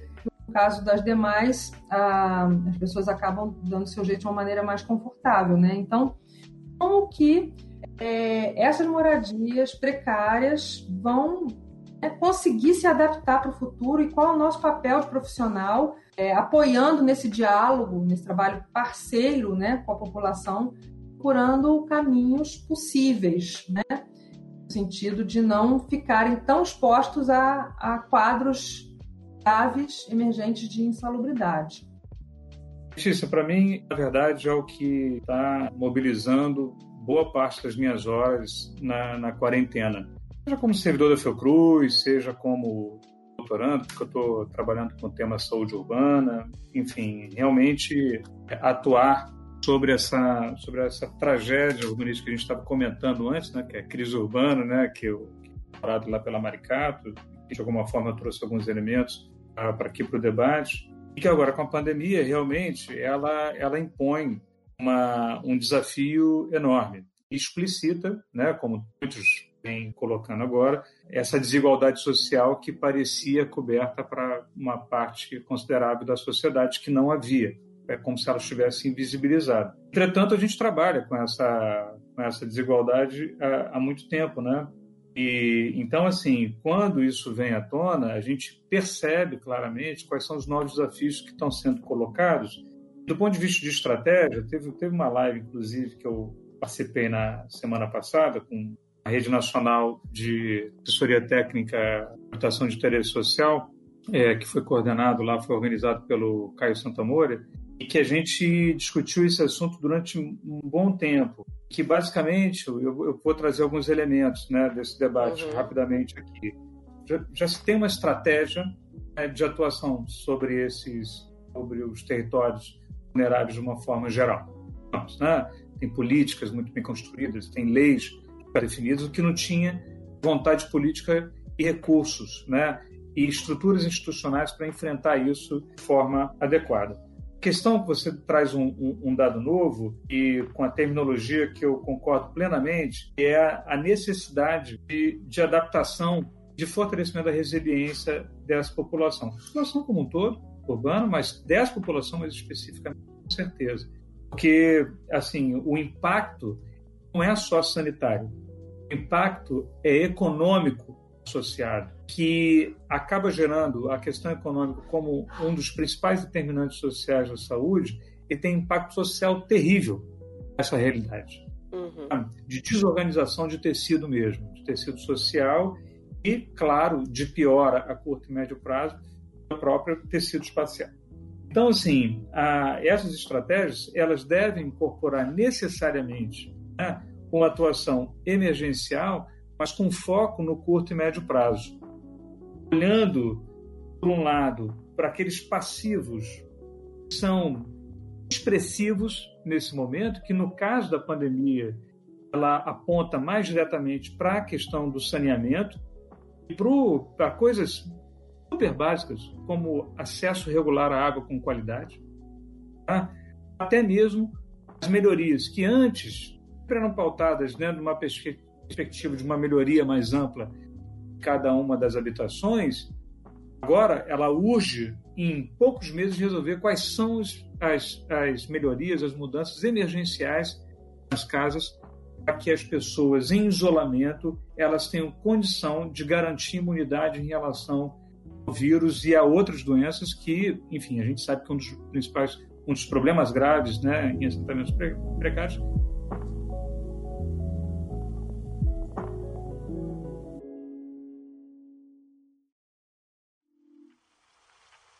retornando, então, um dos determinantes sociais centrais da saúde, a questão econômica, a crise econômica ela vai ser seríssima, ela vai ter impacto pelo menos para os próximos 4, 5 anos.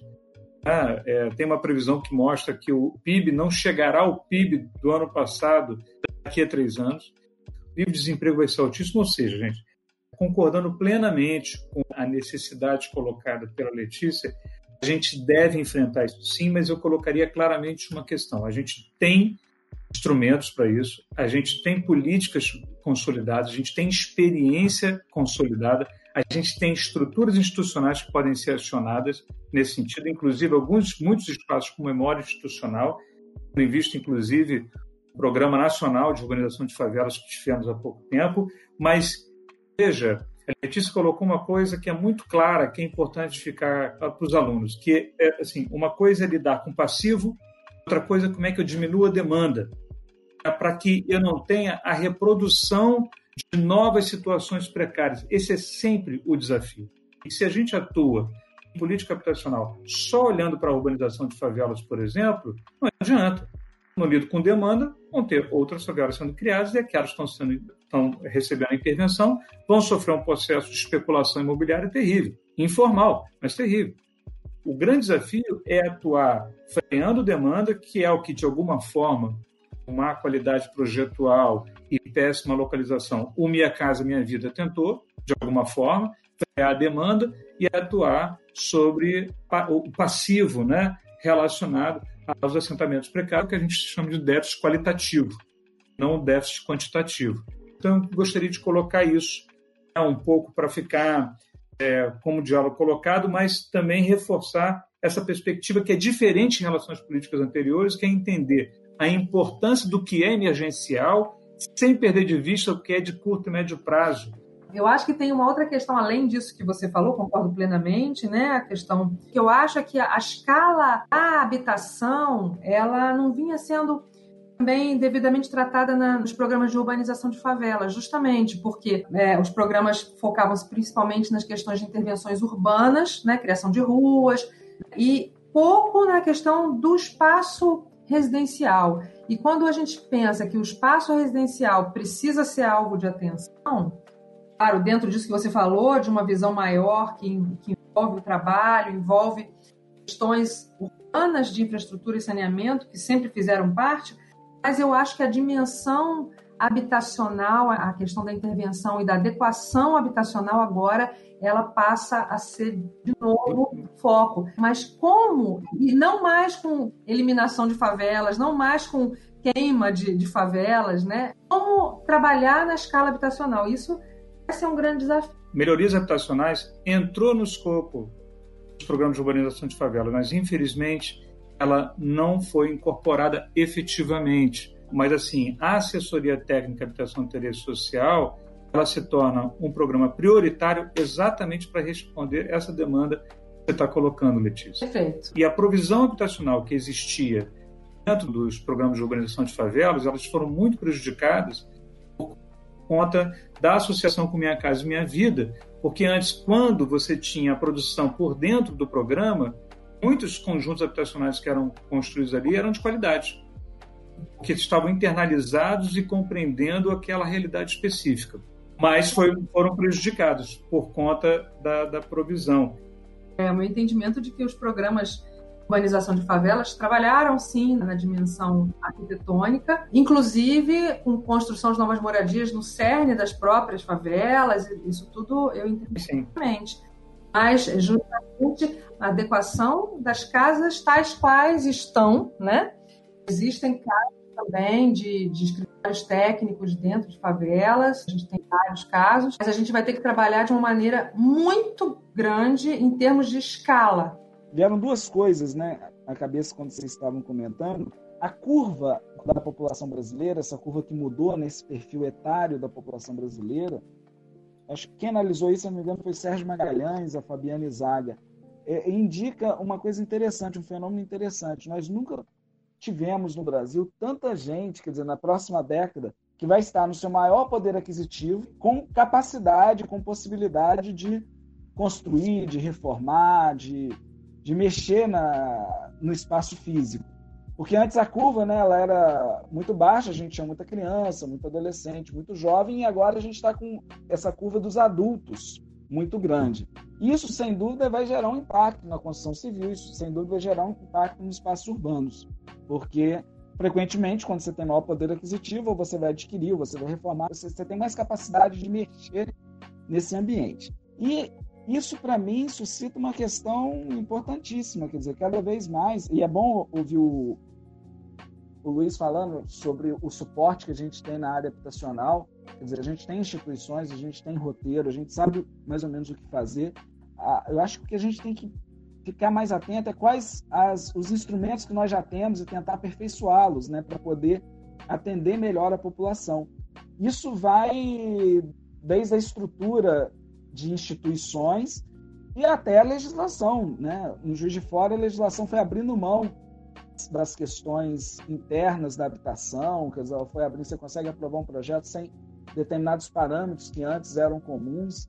A gente vê que outras legislações, como São Paulo, por exemplo, elas obrigam a pessoa a colocar um número X de horas no, no menor dia do ano para garantir que vai ter insolação naquele espaço uma mexida na legislação, uma mexida nas instituições para garantir, e principalmente, agora puxando muito para o nosso lado, essa assessoria técnica, o, o, arquiteto ele entrar de vez nesse, nesse processo. Acho que qualquer iniciativa nesse sentido, ele é muito positiva para que a gente tenha o arquiteto efetivamente entrando um pouco mais na sociedade. Eu acho que vários de nós já tentamos fazer isoladamente, né?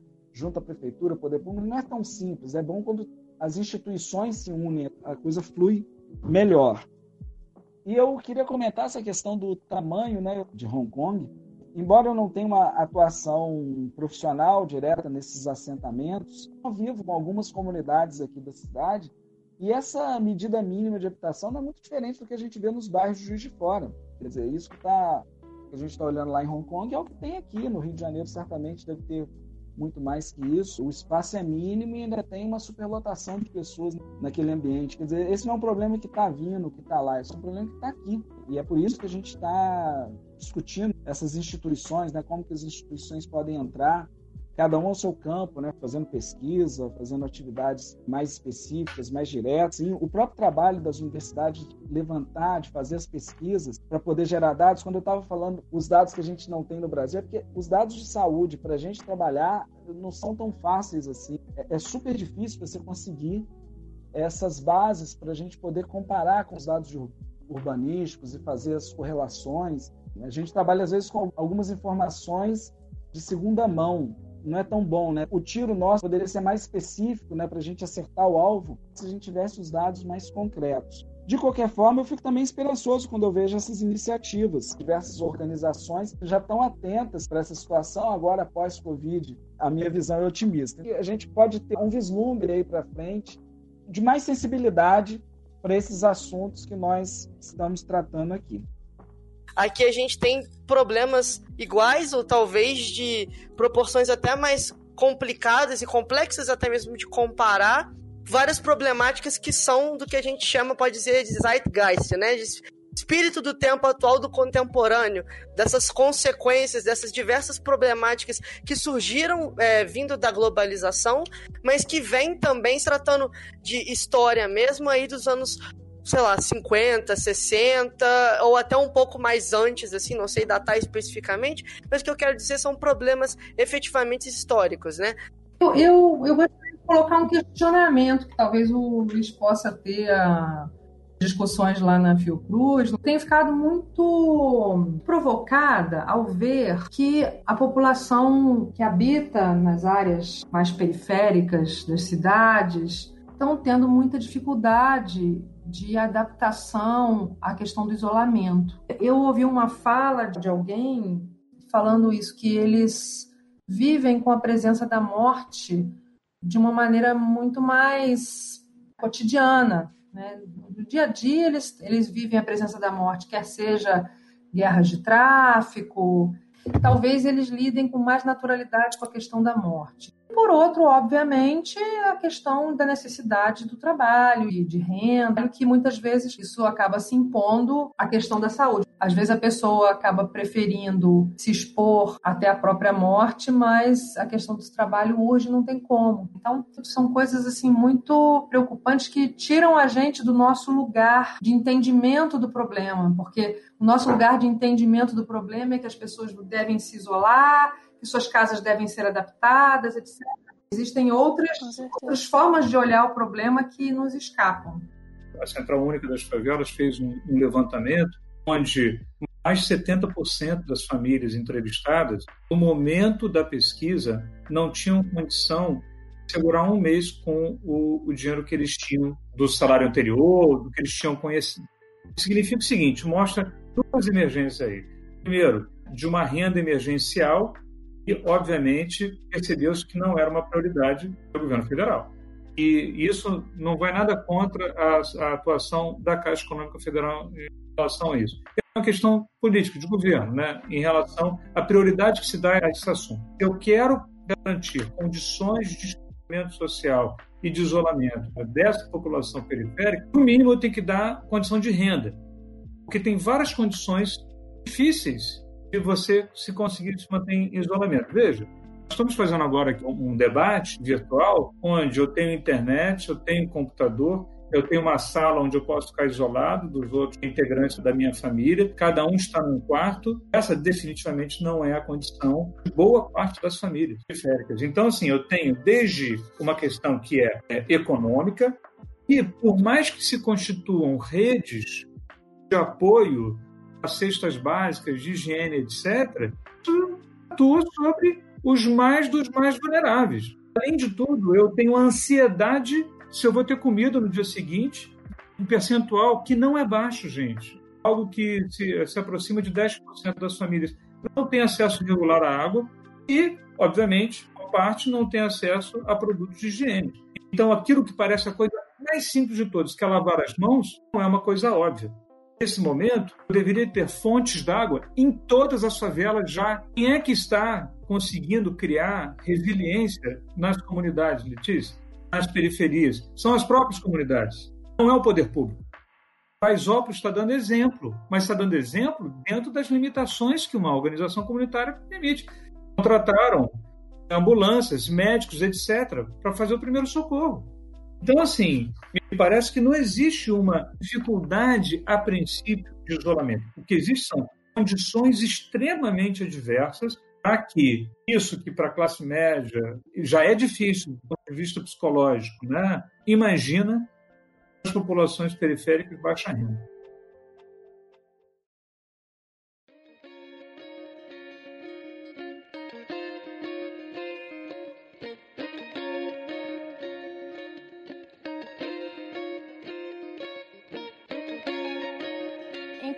Para finalizar nosso podcast, a gente gostaria de pedir se os professores têm alguma sugestão de leitura é, acerca do tema. Então, eu vou indicar dois livros. Um livro é O Triunfo das Cidades, que é um livro que eu considero importante nesse período que a própria noção de cidade está sob ataque por conta da pandemia, da aglomeração e dessa disseminação do vírus. Esse livro ele é importante porque ele vai mostrando como que as cidades se mostram como uma solução muito boa até para concentrar pessoas, concentrar ideias. Com as cidades a gente vai enfrentando melhor os desafios ao longo dos tempos.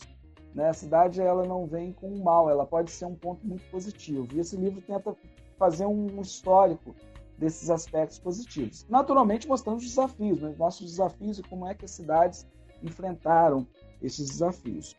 Um segundo livro, infelizmente esse só em inglês, que é o Health Homes, ele vai trabalhar a questão específica da saúde na habitação, a saúde nas casas. É um livro que pega desde aspectos históricos, mas também aborda pontos específicos de projeto que interessam não só para o arquiteto, urbanista, mas interessa a todos aqueles que têm sua moradia, que têm vontade de mexer em alguma coisa, de fazer uma pequena reforma. Ele abre os olhos para aspectos da saúde que todos nós podemos intervir e melhorar no nosso espaço. Enfim, eu gostaria de agradecer aí ao Cacau, especialmente aí aos alunos que estão de frente. É um grupo de alunos, né? não são só dois, então eu vou fazer aqui o agradecimento a todos os alunos que estão envolvidos na ideia desse podcast, especialmente a professora Letícia, eu tenho esse prazer de conviver tantos anos junto, e ao professor Luiz, que eu fui conhecer recentemente e tem sido um prazer, né? Sempre os nossos encontros são muito produtivos. Muito bom estar com vocês. Espero que a gente possa se encontrar em breve. Só para deixar registrado, eu passei uma, uma lista de referências de vários é, autores que eu acabei tangenciando um pouco aqui, e a gente acabou de falando de assuntos que muitos outros foram tangenciados, que não dá tempo de colocar aqui, mas eu vou chamar a atenção de, é, de dois que eu acho que são importantes né, para compreender os desafios desse, desse momento além da emergência sanitária, mas que compreende também um pouco da dinâmica global e, e como é que ela impacta a questão urbana. É o livro da Raquel, né, que eu cheguei a citar numa das falas, é Guerra dos Lugares, que realmente é um, é um livro muito interessante. E tem aí vários textos, né, inclusive livros também da Emília Maricato, mais especificamente é, esse texto para entender a crise urbana é um texto curto, eu acho que é legal para os alunos, para eles poderem compreender em síntese, né, alguns elementos centrais assim da crise urbana que será enfrentada agora de uma maneira ainda mais aguda pelos motivos já explicitados. Mas eu queria chamar a atenção de um que eu não comentei, que é o Richard Sennett, o livro Carne e Pedra, né, onde ele observa a carência evidenciada pela dispersão geográfica das cidades contemporâneas, aliadas modernas tecnologias em que, como ele diz, né, para entorpecer o corpo humano, levou alguns críticos da nossa cultura a consignarem uma divisão profunda entre a experiência humana do presente do passado. É como ele aponta a privação sensorial a que aparentemente estamos condenados pelos projetos arquitetônicos que apresentam características é, de extrema passividade, monotonia e o cerceamento tátil, né, que acaba afligindo o ambiente urbano e acaba distanciando as pessoas, né? Aquela ideia de que mais densos, mas mais distantes, né? Parece que estamos mais próximos, todos estão mais distantes, principalmente assim focados no seu celular mas um, um, filme que tem muito a ver com isso que o Sennett coloca, que é o filme Her, foi traduzido como Ela, mostra esse universo individual ampliado a partir da tela, mas distanciado fisicamente. Conhece as dicas e as outras eu já mandei para vocês. Deixo aqui meu agradecimento especial aos organizadores, né? Esses alunos, esses jovens que são a nossa esperança, e o prazer imenso de ter me reunido aqui com vocês, Letícia e Klaus. Realmente é um grande prazer intelectual estar aqui com vocês. É isso. Bom, em relação às recomendações de leitura, voltando para a questão da saúde e habitação, primeiro vou falar desses artigos, né, que eu acho que são importantes, leituras rápidas, mas que situam. A nossa fala hoje ela começou muito voltada para a questão do habitar, da casa, então as leituras voltadas para o habitar e a casa a gente tem o Palasmar, que fala do habitar, o Bachelard, da poética do espaço, que são importantes referências para a gente entender né, o sentido do habitar mais pleno, mais completo que a gente pode. A gente tem também, eu acho, uma, uma leitura muito importante sobre os elementos que vão desde o espaço urbano até o arquitetônico. O próprio Christopher Alexander, quando ele fala né, da linguagem de padrões, ele também disseca profundamente a questão do habitar, desde a, das relações urbanas, das relações de proximidade, até das relações internas. Né? O Guy Tapi é um francês que escreveu Sociologie de l'habitat contemporain e pega as diversas dimensões, vai falar tanto das, dessas relações urbanas, do território, da proximidade da própria casa, é como outros elementos mais subjetivos, né? Uma abordagem bastante sociológica que eu acho interessante. Então, tem alguns artigos que eu acho que são muito interessantes. Um Habitação e Saúde, da Suzana Pasternak, da Faculdade de Arquitetura e Urbanismo da USP. Ela está na Cielo, é um artigo, deve ter umas 20 páginas, que então vai falar bastante sobre essa questão das dimensões da saúde na habitação. Queria realmente agradecer a oportunidade desse debate. Super feliz de estar podendo reencontrar o Luiz, umas trocas é, muito ricas e o Luiz traz uma série de elementos preciosos para a discussão. O Klaus também, parceiro filosofia né, de vários aspectos que a gente tem podido debater aí sobre diversas abordagens da arquitetura e agora focando nessa questão da habitação, foi um prazer poder debater com você também. E a toda a equipe né, do Cacau, especialmente vocês que tiveram mais à frente aqui hoje da nossa discussão, né, o Bernardo e a Raquel, e mais extensivo a toda a equipe que está por trás aí dessa, dessa ação que é bastante significativa para manter a proximidade entre os estudantes e os professores e, e manter a nossa chama bastante acesa. Então, é, parabenizo a vocês e agradeço a oportunidade desse diálogo.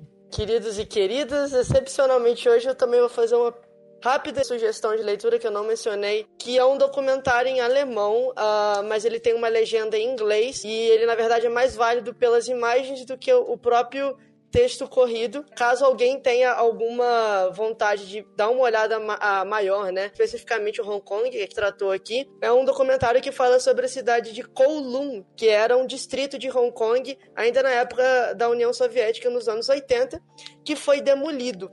Era um, um distrito que tinha exatas densidade populacional 120 vezes maior do que de Nova York na época, e foi um evento quase que de derrocada dos períodos finais ali é, da União Soviética. Bem assustador, como a Letícia, a professora Letícia já mencionou, ver essas imagens quase que distópico, porque me chocou muito pensar que talvez uma imagem artística distópica foi desenhada, não somente desenhada, como chegou a acontecer em plenos anos 80. Todas essas sugestões de leituras, os nomes dos professores, vão estar todos na descrição.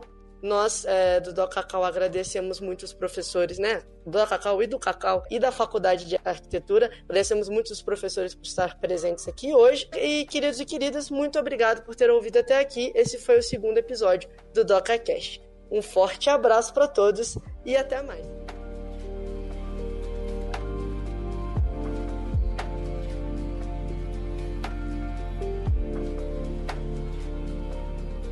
Realização: Programa de Audiovisual do Cacau.